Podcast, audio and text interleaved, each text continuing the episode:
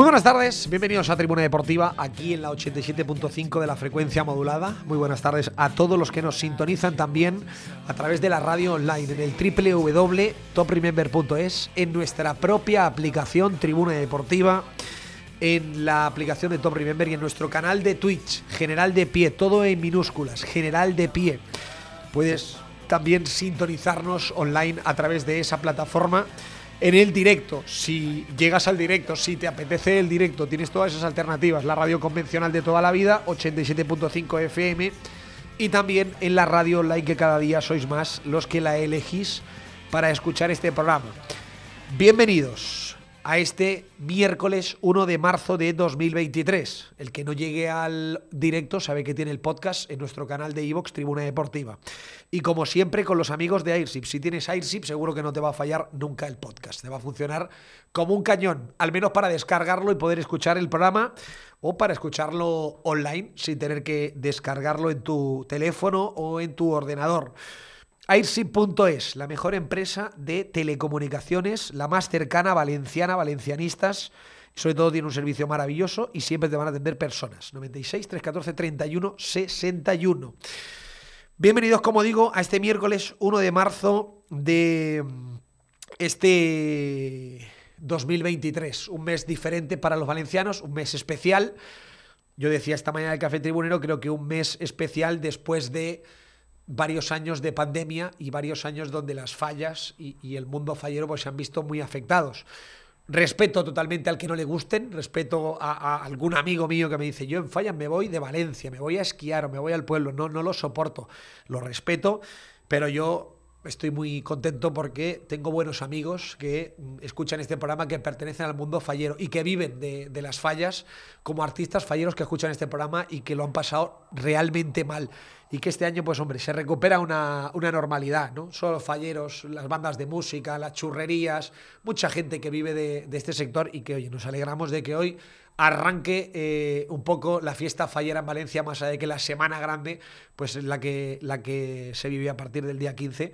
Pero nosotros aquí somos, somos siempre de lo nuestro, de lo de casa, y las fallas son nuestras fiestas, y encantados de que se haya disparado este mediodía.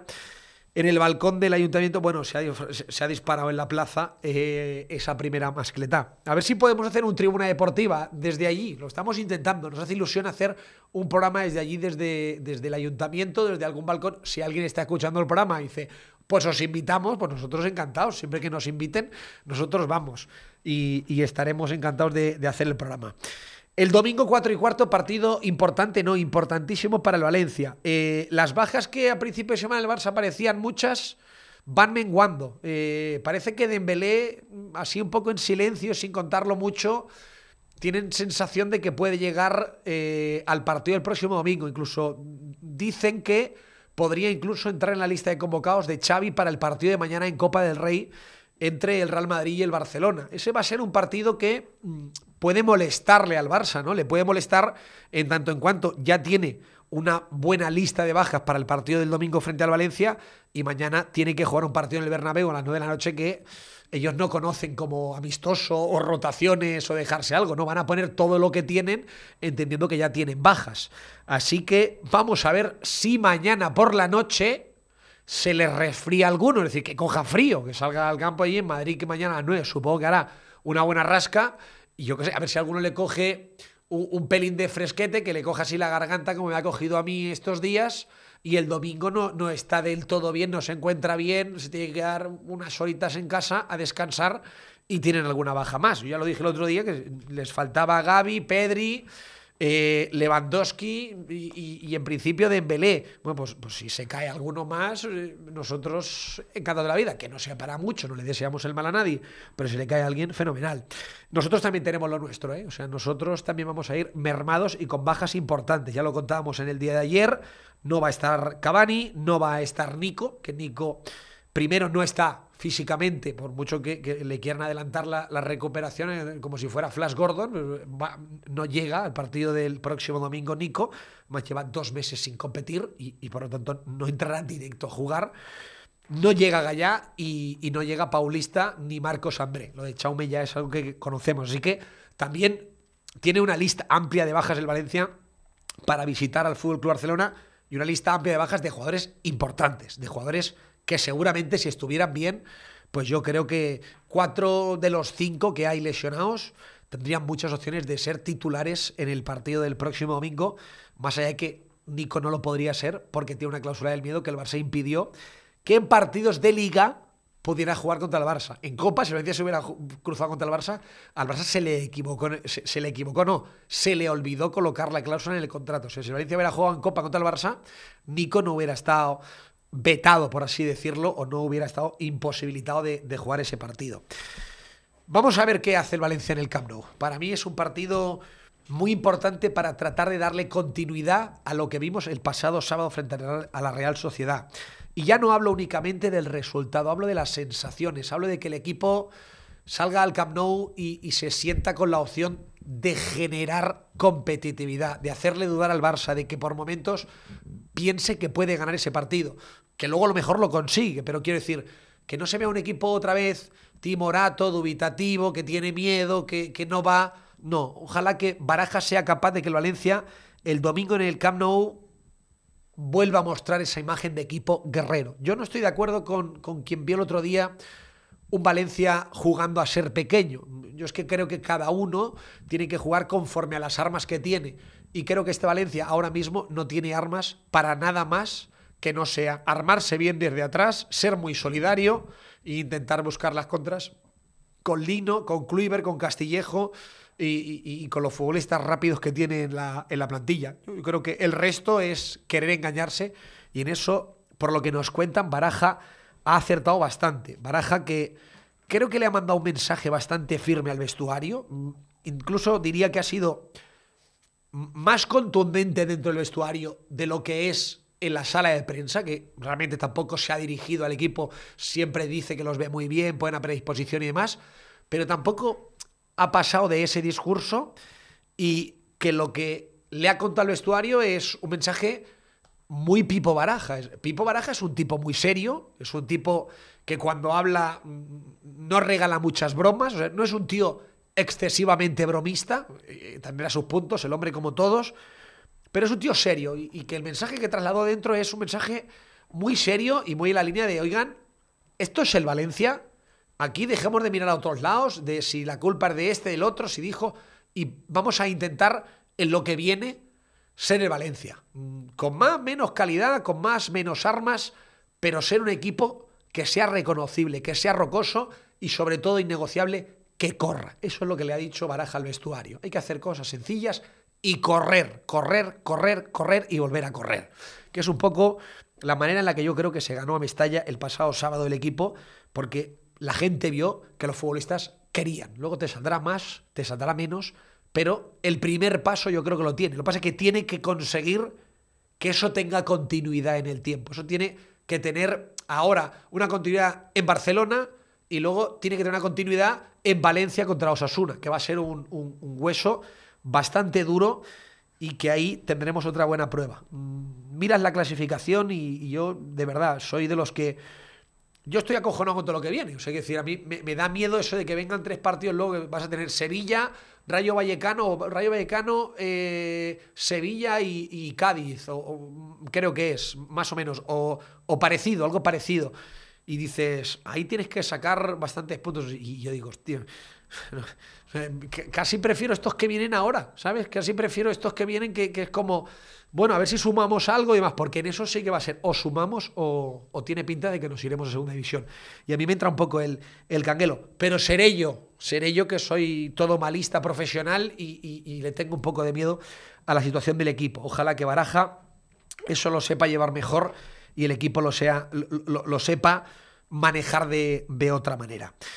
Dicho esto, hoy es 1 de marzo. Hoy es un día importante para el Valencia Club de Fútbol porque hoy se cumplen 104 años de que este club fue, fue fundado. Bueno, acta fundacional como tal se fue, eh, se, constituyó el 1 de marzo de, dos, de 2000, iba a decir yo, de 1919. Hoy se cumplen 104 años, 104 años de, de, historia del Valencia Club de Fútbol.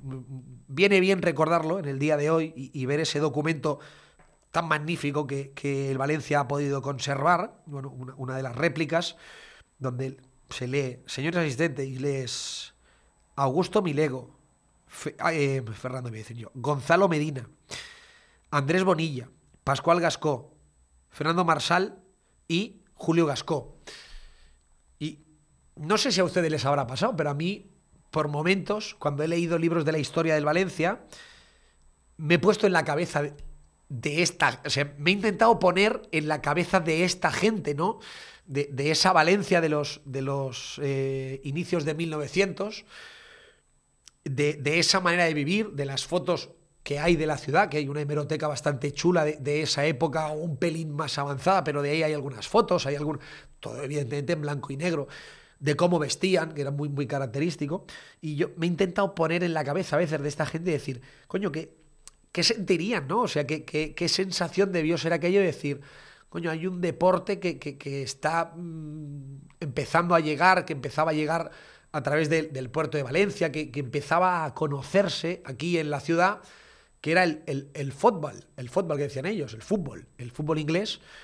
Y de hecho el club en su fundación, pues como es conocido, era el Valencia Fútbol Club, no era el Valencia Club de Fútbol, como luego pues se, se obligó eh, a cambiar a muchos clubes. Eh, y poniéndote la cabeza, dices, yo no sé si en algún momento esta gente llegó a imaginar la magnitud que terminaría cogiendo y cobrando ese club que ellos estaban fundando, ¿no? Por eso cuando me veo, y esto me lo extraigo al día de hoy, porque mmm, llevamos unos días trabajando una, una noticia que es importante, que tiene mucho que ver con la afición del Valencia, mucho, mucho, algo bueno para el club, algo bueno que tiene que ver con, con la afición del Valencia y que yo creo que podremos contar en los próximos días. Coño, es que esta gente construyó algo que se ha quedado ahí, que es un legado para la ciudad y que ahora mismo seguramente eh, ojalá lo pudieran ver, ¿no? Pudieran ver lo que ellos construyeron, lo que ellos pusieron ahí, que fue como un, pongan eso que ande y, y a ver dónde va. Y, eso que pusieron ellos a andar, pues se convirtió en un club que ha ido de padres a hijos, que es esa frase que tanto nos gusta, construyéndose, construyéndose, haciéndose su imagen y semejanza, generando primero al Girós, posteriormente el Estadio Mestalla, que este año cumple 100 años, un montón de historias que han pasado en ese estadio. Por eso a mí, cuando dicen, bueno, Peter Lim, Peter Lim es el máximo accionista, pero Peter Lim no es el dueño de nada de todo eso. Eso son tantas historias removiladas alrededor del club, alrededor de Mestalla en 100 años. Miren si habrán pasado cosas. Miren si han pasado cosas como una guerra, como una riada. ¿Cuántas cosas ha vivido este club? Y ahora vive una, una, una situación tan, tan compleja, tan convulsa, que, sinceramente, pasan cosas en torno al club que a mí me gustaría que, a la gente se las contaran eh, con mucha sinceridad, porque al final, en todo este trasiego y, en todo esto que nos siguen hablando de acciones y que el máximo accionista, donde hay una realidad, el máximo accionista tiene el 93% de la sociedad, es decir, cuando el club lo convirtió en una sociedad anónima deportiva, el club se, se, se derivó su poder en acciones y el 93% es de un señor que se llama Peter Lim. Pero es que deberían contarles con, con, mucha pulcritud, con mucha sinceridad, por qué se aguantan muchas cosas dentro del club, por qué el club sigue teniendo esa esencia, por qué el club, pese a estar como está, sigue siendo respetado de alguna manera o sigue siendo atractivo, fíjense, sigue siendo atractivo para posibles compradores. Esta mañana nos han contado una información de esas muchas que llegan de vez en cuando de posibles compradores para el Valencia. Hay gente que me, ayer me decía un, un, buen amigo, Héctor, cuando hablas de posibles compradores, y, entiendo que no puedes dar nombres, entiendes que el que está al otro lado de la radio a veces dice, joder, si me dices eso, pero no me cuentas nunca nadie de los nombres que, que parece que, que pudieran estar interesados, da la sensación como que o punto uno, o no existen, o, o, punto dos, realmente no están tan interesados, porque si estuvieran interesados, apa aparecerían los nombres. Y me hizo esta reflexión y yo le dije, pues te entiendo perfectamente y entiendo perfectamente que puedas pensar lo primero que has dicho, que es que no te lo crees, porque me lo has disfrazado así un poco como no existen, pero realmente lo que me quiere decir es que no te crees lo que te estoy contando.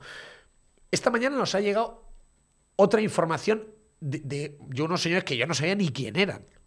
Hemos revisado un poco y, hombre, pues dinero tienen, pasta tienen. No sabemos si es cierto o no, pero dinero tienen. No, no voy a dar el nombre.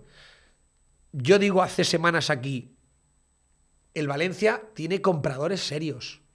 El Valencia tiene compradores serios. El Valencia tiene gente seria que se ha dirigido al entorno Peter Lim y a Lei Jun personalmente para decirles que querrían comprar el Valencia. Eh, el otro día veía gente haciendo cábalas eh, de quién podía ser, y, y, voy a decirlo porque es que yo creo, muchas pistas. Hace unos meses Miguel Ángel Gilmarín, que es el dueño del Atlético de Madrid o el máximo accionista del Atlético de Madrid, le trasladó a Leijun la intención de sentarse en una mesa y negociar la compra de las acciones por parte de un amigo multimillonario suyo.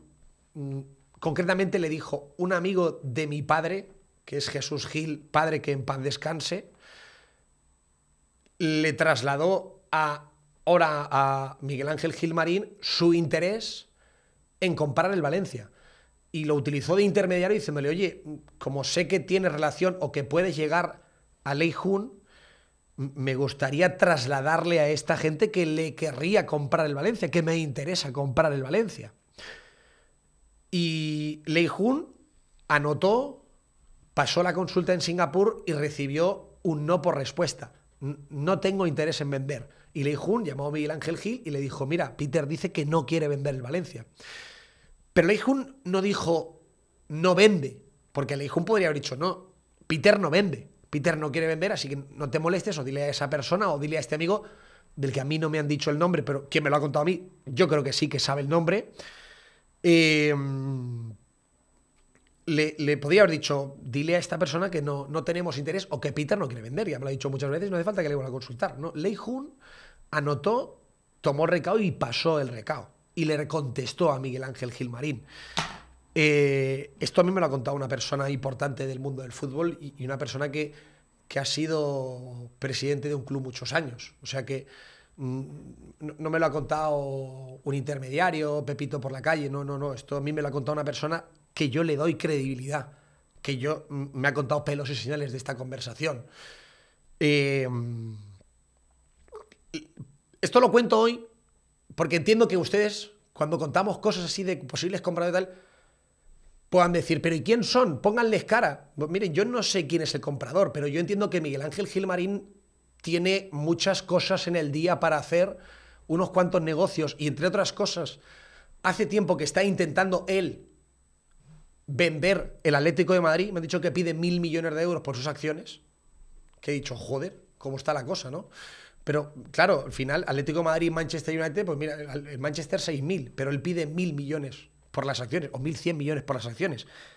Yo creo que él tendrá muchas cosas que hacer en el día como para perder el tiempo o hacer una consulta que realmente, si, no hay interés o no piensa que es alguien serio, dudo mucho que, lo vayan a, llevar a cabo.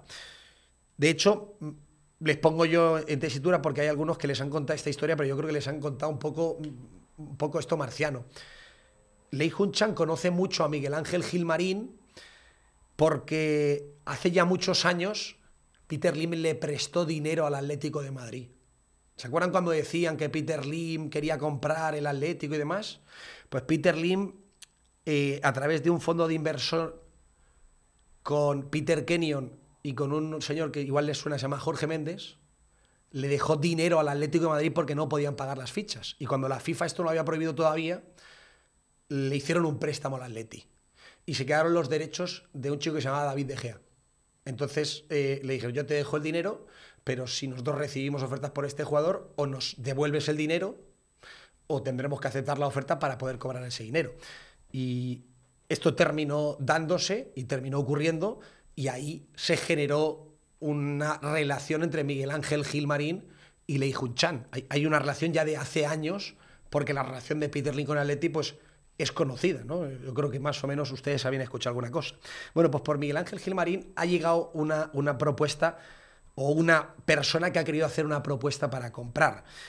Pero es que aquí en Valencia ha habido una persona que mm, se ha dirigido a CaixaBank, que ha tenido el ok de CaixaBank y que se ha marchado hasta Porto con Jorge, para entrevistarse con Jorge Méndez y le ha demostrado al banco que tenía a alguien para comprar el Valencia. Y yo les pongo el nombre, aunque ya yo creo que os he dicho alguna vez, pero, pero esta vez con más información. Aunque él no sé si lo reconocerá o no, yo sé que es absolutamente cierto, tengo la información confirmada y contrastada por todas las partes y es, es Manuel Llorente. Manuel Llorente se ha dirigido a Jorge Méndez y se ha sentado en Valencia dos veces con Anil Murti porque lo iba a recibir en primera persona Peter Lim en Singapur, pero vino la segunda oleada del COVID y Peter Lim se ve que al COVID le tiene pánico, cosa que yo esto lo respeto absolutamente. ¿eh? Mira que pienso que es un trilero y demás, pero le respeto absolutamente que el señor diga que el tema del COVID él le tiene mucho respeto y que en su casa no entra ni Cristo. Entonces, mm, Jorge Méndez recibió en, sus oficinas de Food a Manolo Llorente hace como un año y pico y, y Manuel Llorente le dijo, mira, yo tengo esto, le enseñó el papel, tengo a esta gente que, compra el Valencia, pero claro, necesito llegar a Peter Lim.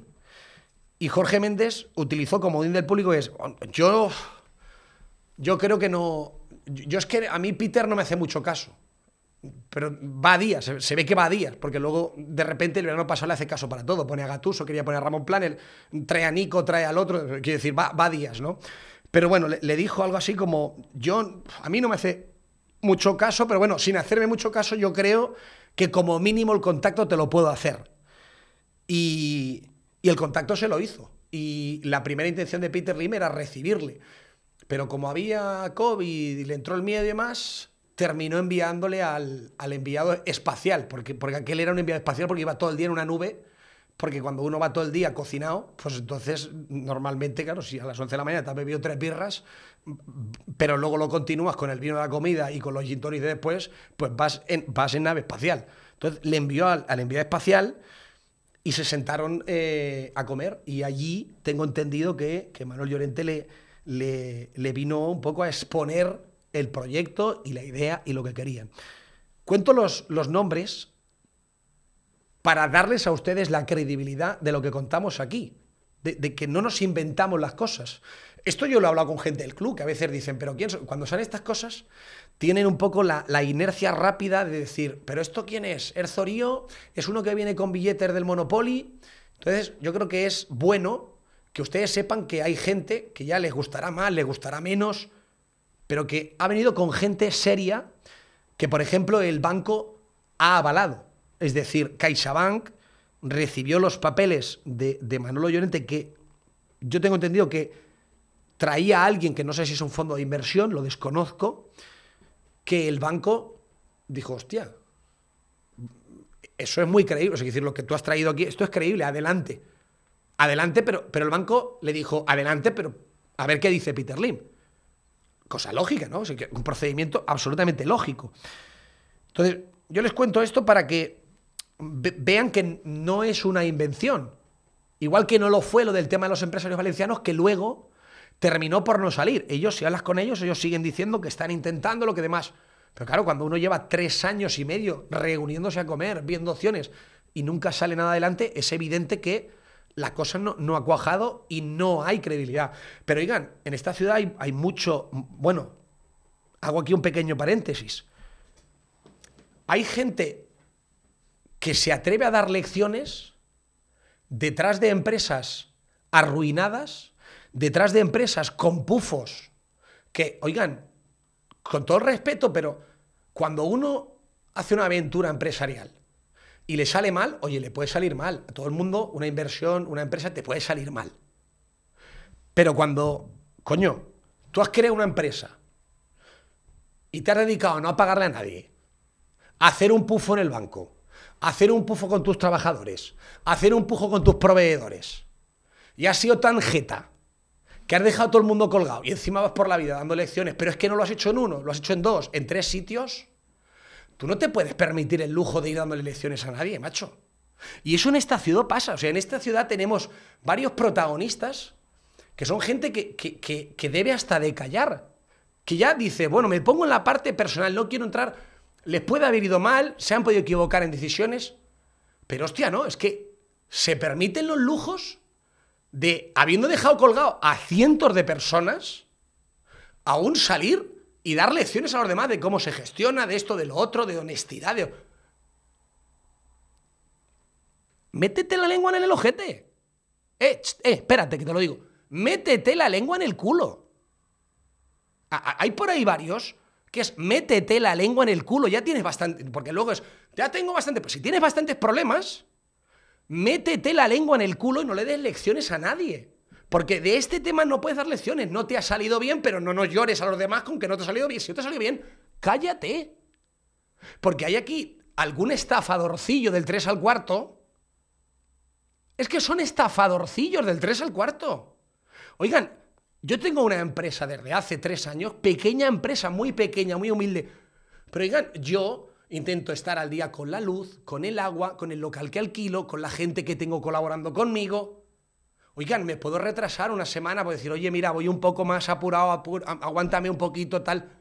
Pero yo no le cuento a nadie. Es decir, lo digo esto porque hace tres años hay un grupo de empresarios valencianos que se juntan, donde cada uno de ellos, el que menos factura, puede facturar 5 o 6 millones de euros. Es decir, Oigan, un tío que tiene una empresa que factura 5 o 6 millones de euros es una empresa de éxito, es una empresa que le suele dar de, trabajar a 30, 40, 50 personas.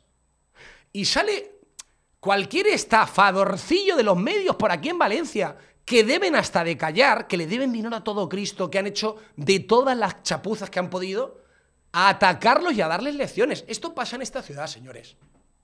Esto pasa en esta ciudad. Y hay gente con sus empresas, dice, coño, una empresa de 10, una empresa de 6 millones de euros, están facturando. Hay uno de estos empresarios que tiene una empresa que factura 18 millones de euros. Oigan, es una empresa con enjundia, es una empresa que le, es un señor de éxito, es un señor, oigan, que a final de año no, no tiene problemas para pagar ni la luz, ni su casa, ni su chalet. Coño, se lo ha ganado. Pero fíjense lo que... Es que les cuesta salir y dar la cara. ¿Saben por qué? Porque hay algún estafadorcillo del 3 al cuarto que los pone en el foco.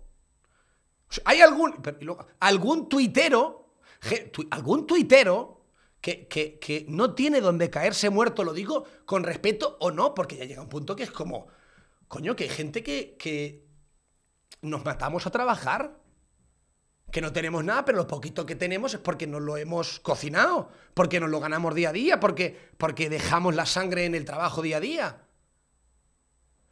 y señalan a estos empresarios, que es como el mundo al revés. Que yo a veces también digo, claro, pero la culpa la tiene este empresario, porque a mí yo soy un empresario que tengo una empresa de 18 millones de euros y cualquier botarate de este le meto un paquete que lo, que lo averío. Yo no, porque cada vez que vas al, abogado, tal, no sé cuántos, 500, 1000. No, pues, claro, pero normal, el abogado cobra. Quiero decir, no estoy criticando, pero que tú todo tienes que pensar. Yo cuando me pegan, yo hay gente que me dice, pero tío, ¿por qué no te vas a un abogado y denuncias a toda la caterva? Y digo, joder, pues porque ya con el tema de Murti y Demás ya, me- ya me he gastado una pasta, me cuesta tal. Pero yo soy un abo- yo soy un empresario de esto, que tiene mochila, que, tiene mochila, que tiene carrete, que lleva billetera. Y yo digo, "Ch, mira, ¿cuántos son? ¿5, 10, 15 mil?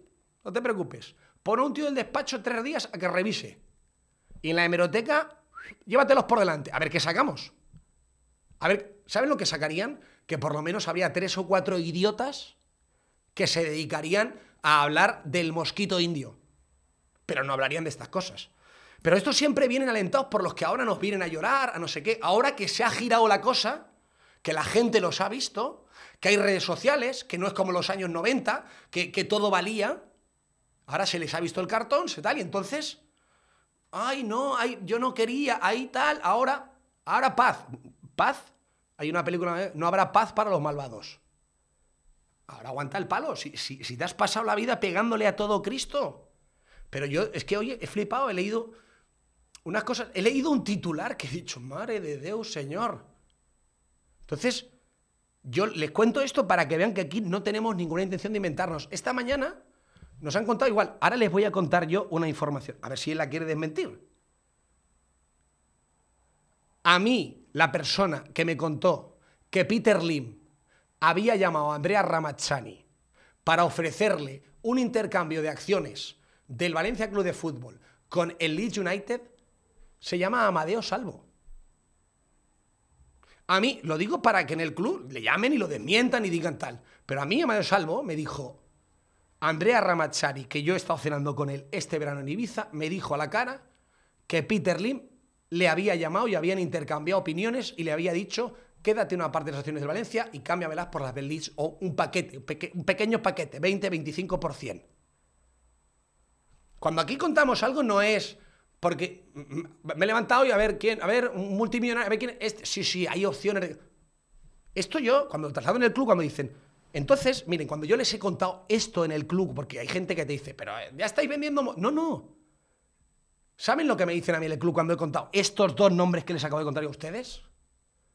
Bueno, interesados ha habido hace ya mucho tiempo. Dices, hostia. Pero no, no decían que no había nadie. No decían que no hay nadie que quiere comprar.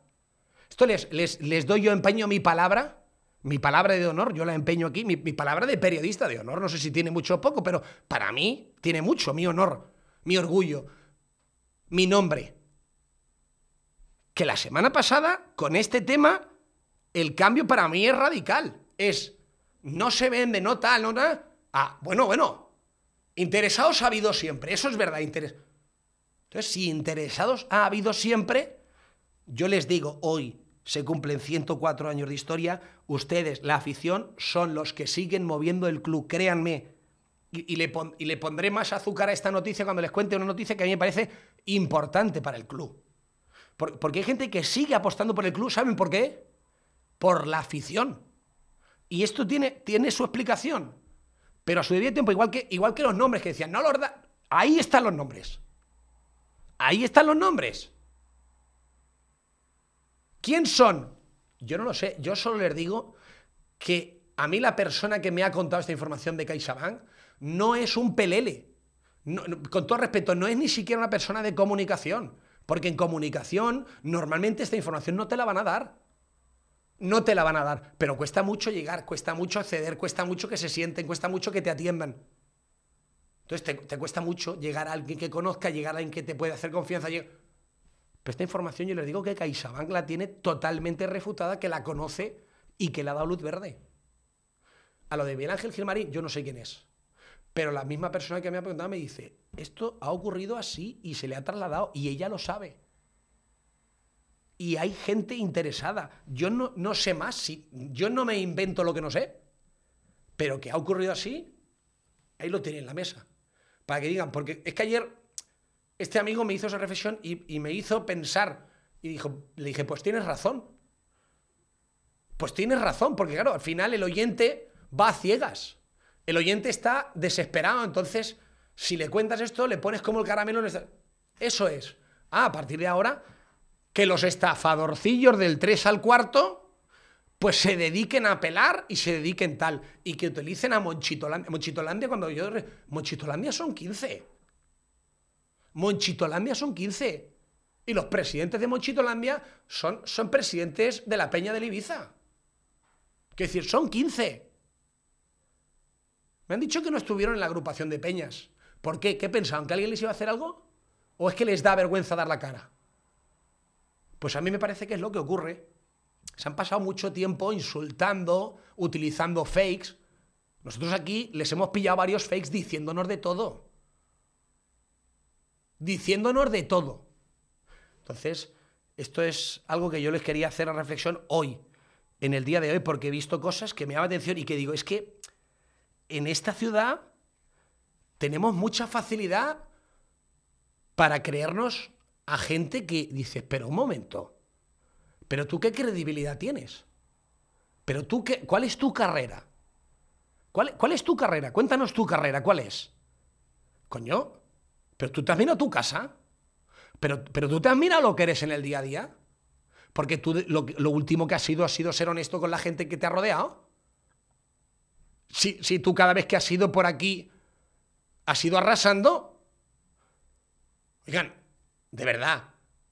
Gente que, se ha tenido que declarar insolvente, que eso pasa, pero si tú te has tenido que declarar insolvente, es, es, es porque has hecho muchas cosas mal, máquina.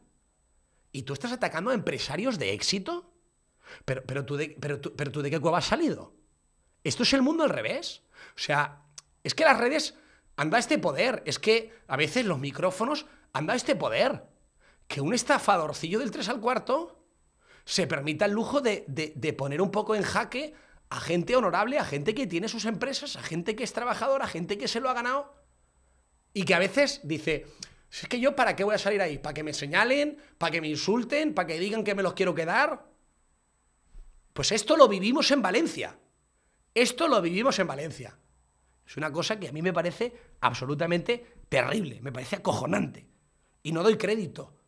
No doy crédito porque yo tengo una educación, yo, yo tengo una manera de ser que yo, si hiciera las cosas que han hecho otros, de verdad, es que la vergüenza que me daría salir a darle lecciones a nadie, yo me metería en una cueva, me iría al campo a vivir.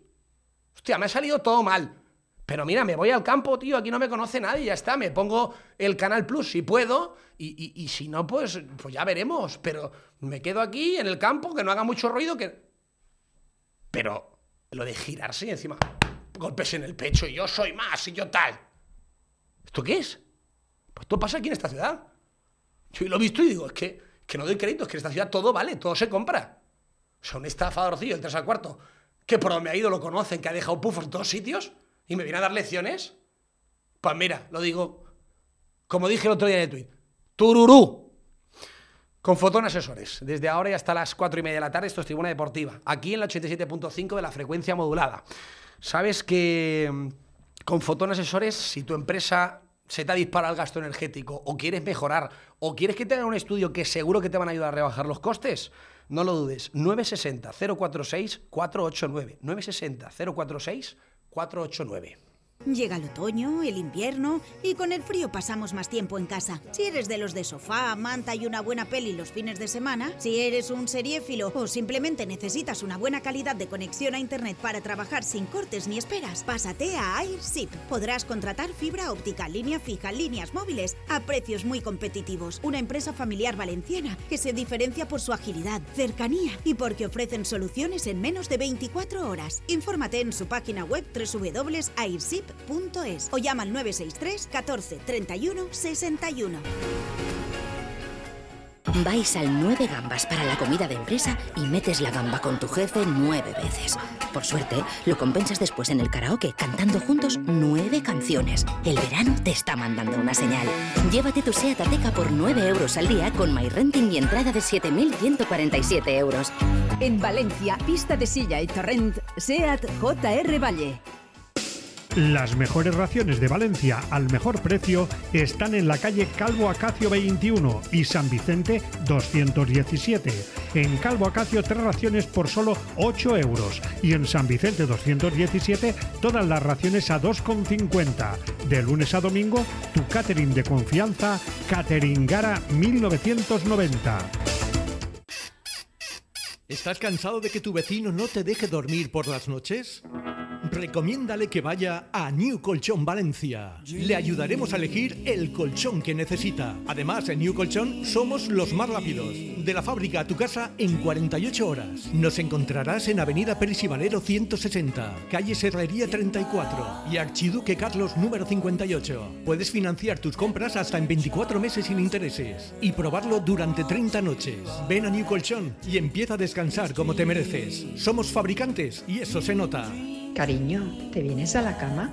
newcolchon.es ¿Quieres disfrutar de unas vacaciones en el mar en un entorno de lujo? Oliva Nova Beach and Golf Resort es tu mejor opción. Habitaciones de lujo, con jardín, piscina privada e incluso con jacuzzi. Acceso directo desde el hotel a la playa de Dunas Vírgenes. Spa, piscina estilo laguna y animación infantil para que los más peques se diviertan durante toda la estancia. Además, niños gratis hasta 12 años. Ya lo has oído. Oliva Nova Beach and Golf Resort es el lugar perfecto para tus próximas vacaciones. Olivanova.com, el resort de las experiencias. ¡Factura! ¡Factura! ¡Factura! Es hora de celebrar que las facturas de energía de tu empresa son cada vez más pequeñas. Con Fotón Asesores Energéticos. 960 046 489. Fotón Asesores Energéticos. 960 046 489. Llama y hablamos. Fotón. Valenmoto, motos de ocasión y concesionario para Valencia de Bogue, Bryston, Kiway y V. Compramos tu moto con tasación y pago inmediato. Infórmate en el 96 338 55 11 o visita Valenmoto en Avenida Maestro Rodrigo 10, Campanar, Valencia. Valenmoto, tu tienda de motos.